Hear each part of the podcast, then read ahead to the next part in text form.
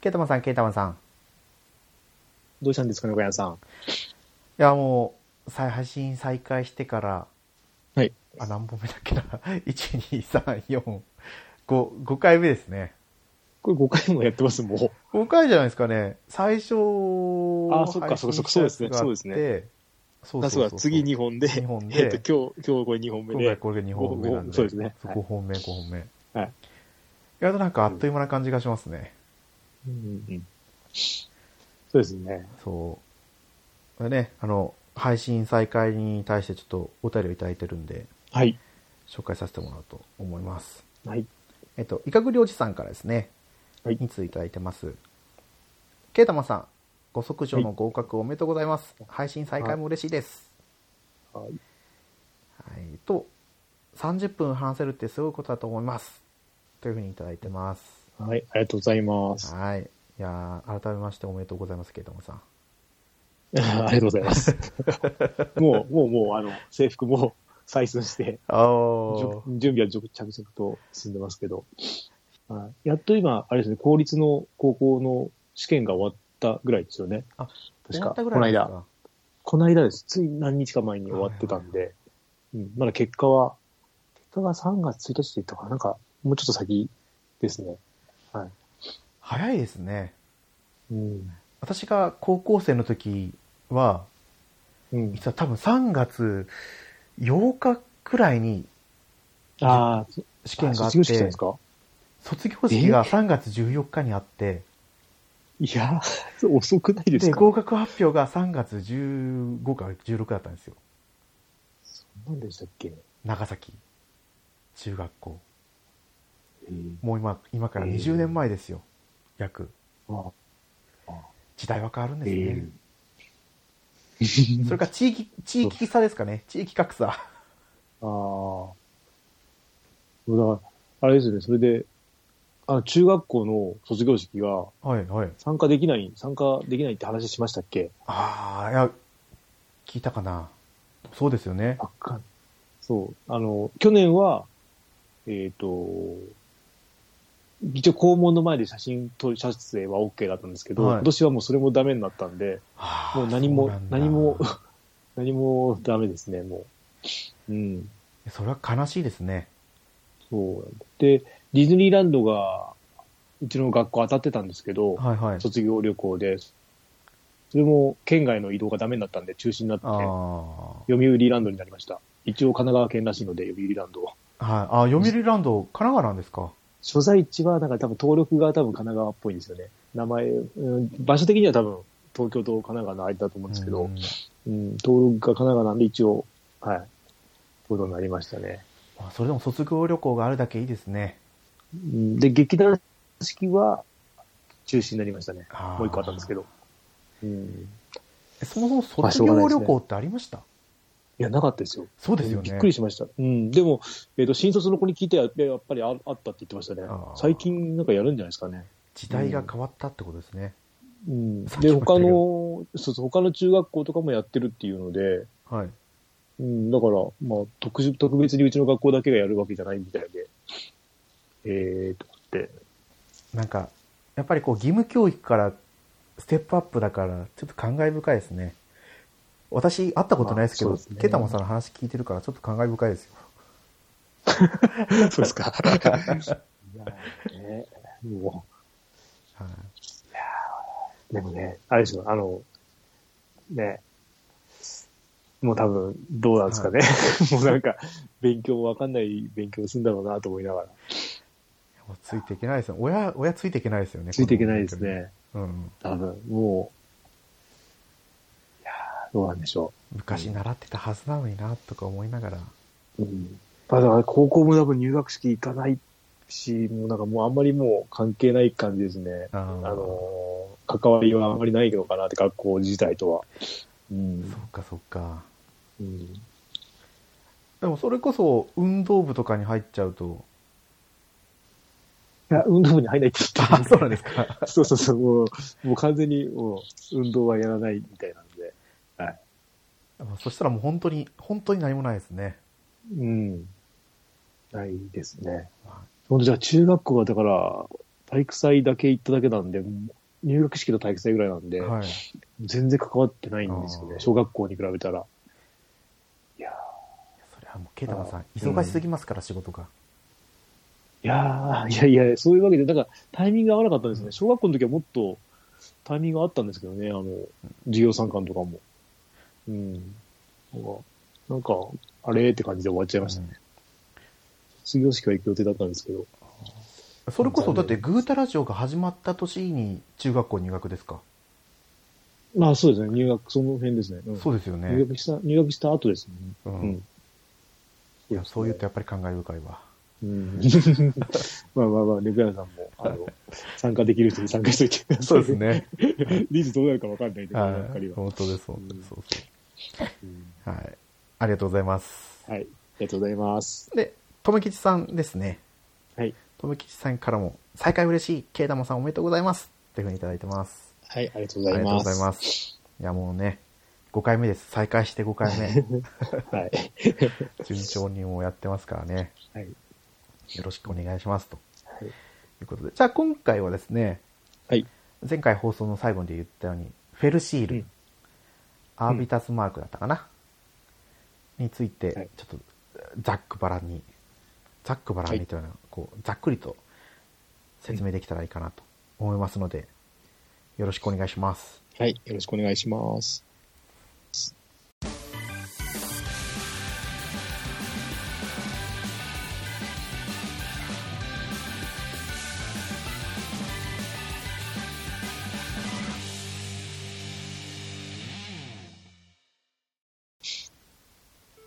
改めまして、猫やんです。ケータマンです。はい。えっ、と、まずは今回ですね、このフェルシール、アービターズ、アービターズマークですね。はい。タクティクス RPG、シミュレーション RPG ですね。うんこれ、前々回でも話をしたのかな。ちょ、ちらっと、はい。うん、話はしてます。で、これ、スチームの方で先に出てるんですよ。はい。で、そっちはもうダウンロードコンテンツとかもあるみたいなんですけど、うん。あの今年の2021年1月28日にスイッチとうプんレイステーションと、あと、D、やっぱり DMM ゲームズ出てるのかいや、なんか微妙ですよね、書き方が。な、はい、書いてあるようなスイッチ Windows あでもやっぱり Windows 出てるからそうかもしれないですけどねの方ではまだダウンロードコンテンツは来てないみたいなんですよね、うんうんまあ、今後出るみたいな話うん。一応そのタクティクスオーガーうん、にインプレッションを受けて作られてる作品であるんですけどあるんですよねうん。まあもう一言言うで言うと面白いおーあの先週話したあの、何でしたっけなんとかストラテジーえー、トライアングルストラあテそうジそーうそうそうトライアングルストラテジー、い、はい。やもうね1週間経てば忘れるんですよはい。 というという設定にねはいしといてもらって、はい実際のところをね30分も経たないうちに経ってない話したんですけど で話したとは違って、うん。まあ、高低差でダメージの増減はあるんですけど、はい。その射程が伸びるとかはないんですよおーシステム的にはもう本当にタクティクスオーガーはい。と同じだけどタクティクスオーガはどうだったかな多分ウェイトターンだったんですよね自分のキャラクターが全員動いた後に敵のターンになるんだったかな、えファイナルあフそうァですンタジータクティクスはそれぞれです。そうキャラクターごとになんかスピードと個か別がに。決まってて動くんでしたよねあれタクティクスオーガも、多分個別じゃなかったでしたっけあれそうでしたっけだってあのー、運命の輪ってあの PSP の、。はいはいはいいはいあったじゃないですか。あれだと、あの、下に一列で、ずっと人の顔がな確か並んでたはずですよ。あれって、違ったかなそこからシステムが変わったとかじゃないですか変わったのか、あれは。いやあーちょっとね、多分これ、番組聞いてる人で、そこら辺、正しいことがあったら説明してほしいですね。ああ、そっか。あれで変わったのか。はいでも最近の RPG は大体、あそのタクティクス系の RPG は、うん。そのキャラクターごとのスピードで、そうです行ね。動それがまあ、うん。そう決まるのが普通ですよね。うん。まあこれまあも、うん。まさにその感じの流れを組んでて、はい。で物語がそのなんだろう自分たちが暮らしてる世界がイモータルっていううん。ちょっとなんかなんだろうな神殿を巡礼してうん。選ばれた人だけがなれるこう好意の存在みたいなうん。人たちが集まってできてるその評議会でこう。うん運営されていくみたいな感じなんですよ、はい。でその中でアービターっていう自治組織があるんですけど、はいそれにもうその人たちがこう世界を取りまとめてるとうん。でもその中にそのアービターの統治はおかしいって言ってる人たちもいたりして、うん。まあ、物語としてはそのイモータルの一人が私は引退するうん。だから次期イモータル候補を選ぶための巡礼を始めるみたいなはい。でそのイモタルの人たちが一人ずつこう推薦するんですよその誰が候補に上がるかっていうのをはい。で主人公がその数奇な運命からその中に選ばれてうん。巡礼していくっていう話なんですけどはい。物語自体も、まあ、ここでは説明は割愛しますけどちゃんとこう順序立てて話になってでサブイベントもところどころ散りばめられてて面白いんですよはい。でそのシステム的なバトルのところは難易度がまあ絶妙にいいんですよね、うん。あのあれ、フリーバトルとかあるんですかレベル上げとか。基本的にフリーバトルは1回クリアしたマップだったらどこでもあります、あ、はい。まあ、特定のそのイベントバトルさっき言った神殿とかはうん。フリーバトルはないんですけどあ、はい。それまでの道中のうん。マップではもう必ずフリーバトルがあってうん。でレベルのこう変動があるんですよ敵のはい。ここは6から12までの敵のレベルが出ますよとか書いてあるんで自分の見合った難易度のところを選べるんですよねはい。やっぱり敵とのレベル差で経験値がもらえたりとかもあるんですけど、うん。まあ、最近のこの RPG だと自分がなんだろう補助魔法とか使っただけでも経験値が入るんでうん。敵を倒さなくてもレベル上げはできるんですよねうん。ただやっぱレベル上げると強くはなるんですけどはい。相手も合わせて強くなるからああ。 「俺強え!」っていうのそんなできないんですようん。ちゃんとこう戦略を練ってこのキャラクターここまで持ってって相。手の射程範囲はこれくらいだからと考えてやらないとすぐ倒されちゃうんですよねうん。で前もちょっと話したかもしれないんですけど、うん。まあ、キャラロストっていうのはないんですけどはい。あでももしかしたらあんのかななんかそんなこと書いてあったような気がするんですけどうん。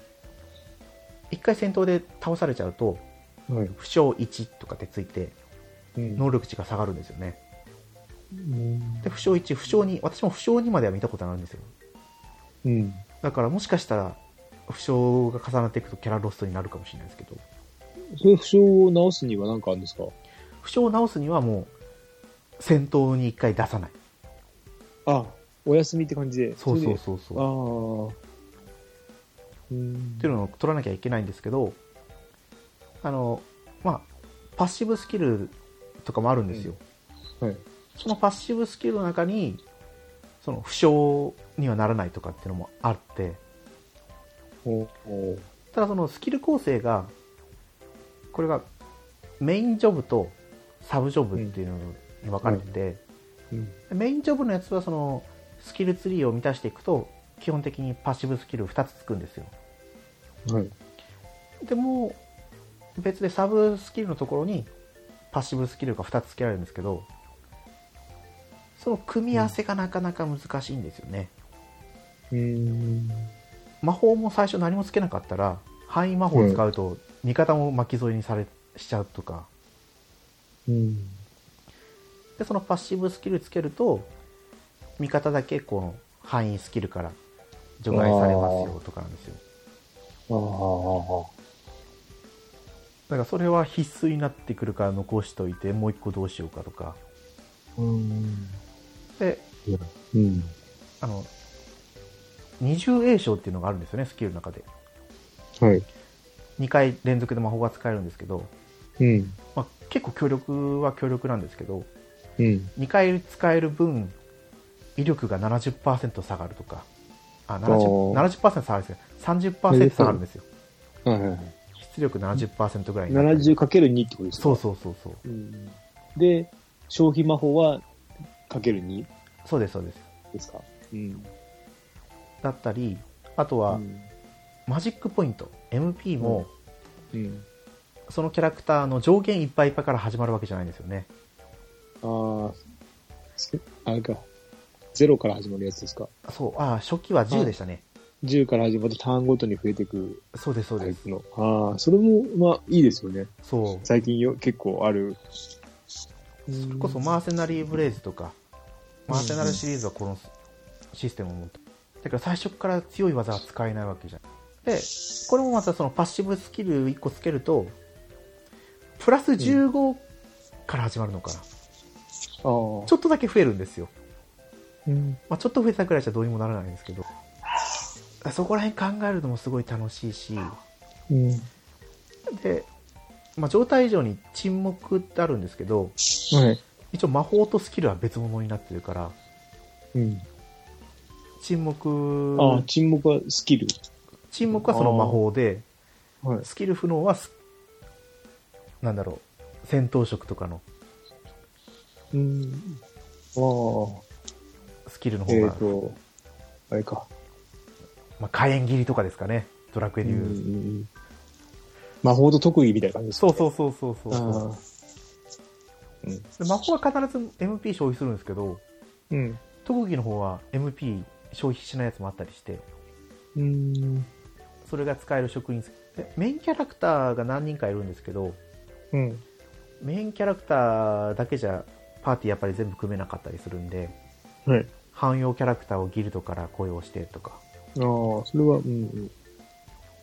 なんかそこのこう自分でキャラメイクもできるんでうん。自分の好きなように組めるからすごい楽しいんですよねあー今私はレベル上げ好きなんでうん。やっぱその ジョブを覚えてアビリティを増やしてってうん。アビリティを1個覚えるとジョブレベルが1個上がるんですようん。で魔法使いが5であと何だかな治癒士5とかにするとうん。もう1個ジョブが解放されるとかなんでうん。そのジョブが解放される時の楽しみとかうん。あこのジョブとこのジョブ組み合わせたら楽しそうだなとかうん。物語もそうですけどそういうシステム面もすごい楽しめる作品になってますねうん。でさっき言ったように「俺強え」だけじゃないんでうん。レベル差があってもうん。敵が結構狡猾なんですようん。あのこれお水に落とされたらダメージ999食らっちゃうんですよねえ 嘘。あええシステムその物語の途中ではそのイモータルっていうのは基本的に民間人に攻撃とか使っちゃダメなんだけどい。ねその穴を抜けて一回こう敵のイモータルが味方してくれる時あるんですよはい。敵をテレポートで海に落としてうん自衛のためにテレポート使ったらたまたま海に落ちちゃったダメージ999みたいなええーー、みたいめなず、珍しいですね。そうーん999ってこれでもダメですよね。う死にます3桁しか、ううんそそううですよね。そんなに HP あるゲームじゃないから。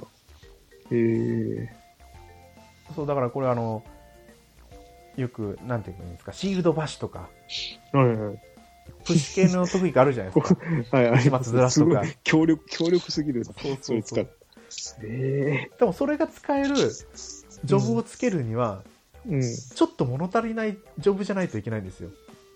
ああーちょっとなーとか思ったりあ、うんで。も敵は普通に鳥系の敵だとうん。スカイジャックって言ってうん。ランダムで落として海に落としてきたりとかおーもう容赦なくそのプッシュしてきて海に落としたりとかうん。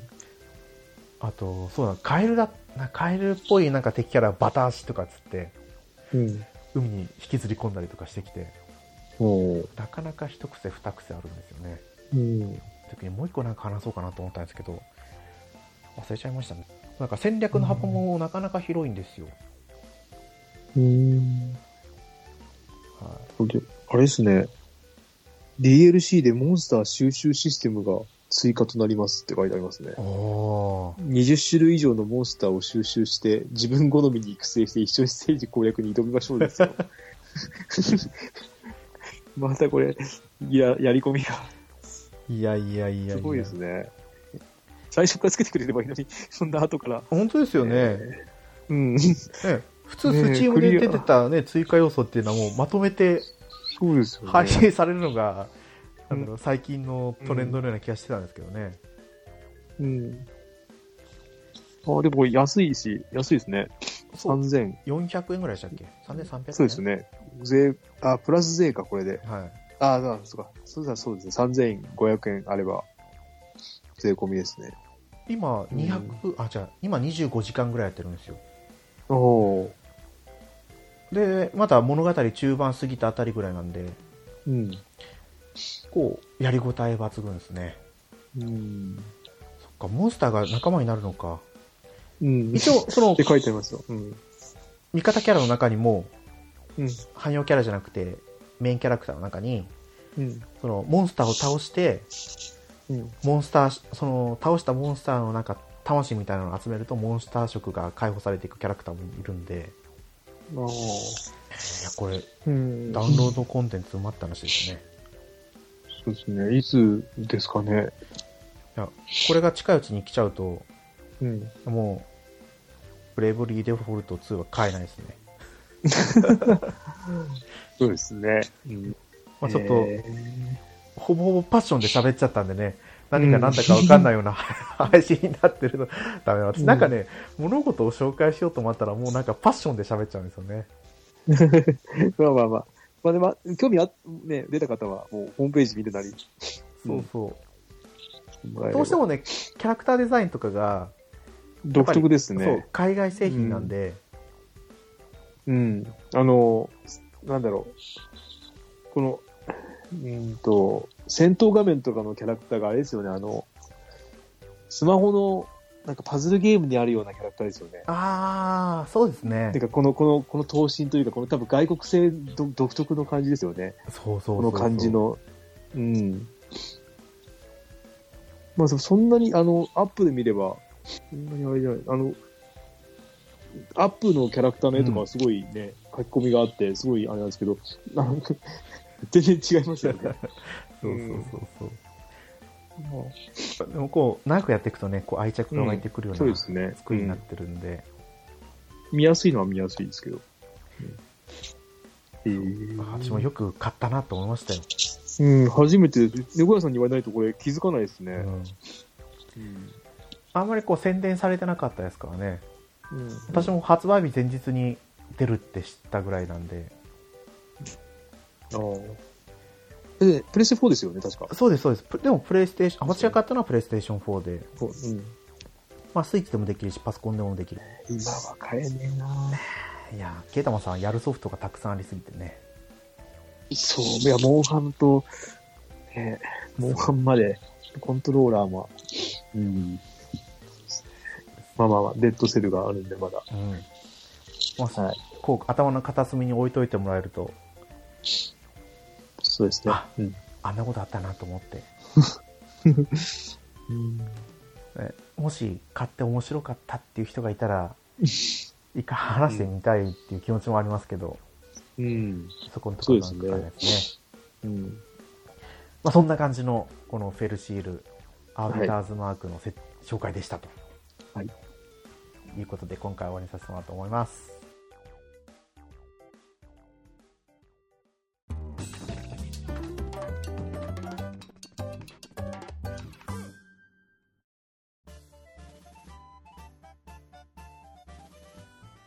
はいグータラジオではお便りお待ちしてますツイッターでハッシュタググータラジオでつぶやいてくださいそうだよねもう本当これこのゲームやってて思ったのは、うん。シミュレーション RPG 好きだなと思ったんですよいやー、面白いですよ、やっぱり。うん。一個気になるタイトルがずあるんですけど、ディスガイア。何あですか 違いますかはい。ディスガイアはうん2やったのかなああ、はい。で、私、あ、の、ファントムブレイブをやったんですよね。ああ、はいはい。2に出てくりますよね。あ、出てきたような気がしまあすねの、。ダウンロードコンテンツで、はいあの、PSP 版は出てきますよね、いろんなキャラが。うん。あの頃は日本一ソフトウェアやってたんですけど、うん。それこそ今16年前ぐらいかな。うんうん私は気になってるのは今あの、マジックスクロールタクティクス。うん。うんインディーゲーなんですけど、はい。横、横画面。それこそ横スクロール画面のうんシミュレーション RPG なんですよ。おーこはい。あの、こういうシミュれレーか。ションあ RPG って基本的に見下ろし型じゃないですか。2D でも。あ、うんそうですね。うんうんうん。じゃなくても本当にあの昔あったアドベンチャーゲームみたいな感じの横のやつで多分高低差だけで表現されてるやつなんですけど、そうこれ最初見たときにあれだと思ったんですよ。あの、えーっと、昔あったはいはいオンラインのゲーム、今もあると思うんですけど、オンラインのゲームですかすっごいに、オンラインのゲームにすっごい似てるなってやつがあって、はいはいあの画像、画面の作りが、はい名前がわかんないんですけど、それこそ、えーえーなんだっけな、マギノビとかその辺の時にあったな、あーいや、俺もこれ確か、あの、調べてるうちに出てきましたよ。あの、面白いっていう人もいて、うん。えー、これ似てる似てるとかで全然出てこないですねいや、でもあれですよ、あの、アクションゲームですよ。あそれがですかそれは、そうんだから全然、あの、話は違うんですけど、この画面が似てるなっていう感じで、えー、なんだろう、そういや、かなり有名作品だったんだけど、なんだっけ。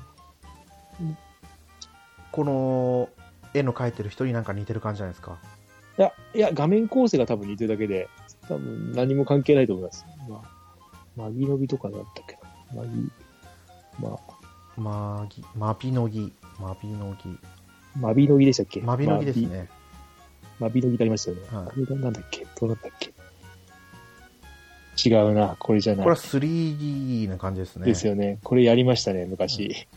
えーっと、だから、このメーカーか、ニクソそう。ちン。いやょーまっあと、まあまあ。 ケイタマさん調べてもらって、 調べてもらっいや、これ出てこないでも相て。当。メイプルストーリーですか違うか。あ、そうそうそう、メイプルストーリーに似てないですか多分メイプルストーリーですね。えー横ス、あれ横スクロールのあれですね、確か。え、メイプルそうなんですか。ストーリーの画像を見ればいいですね。うん。あーはいはあい、れ似てますね。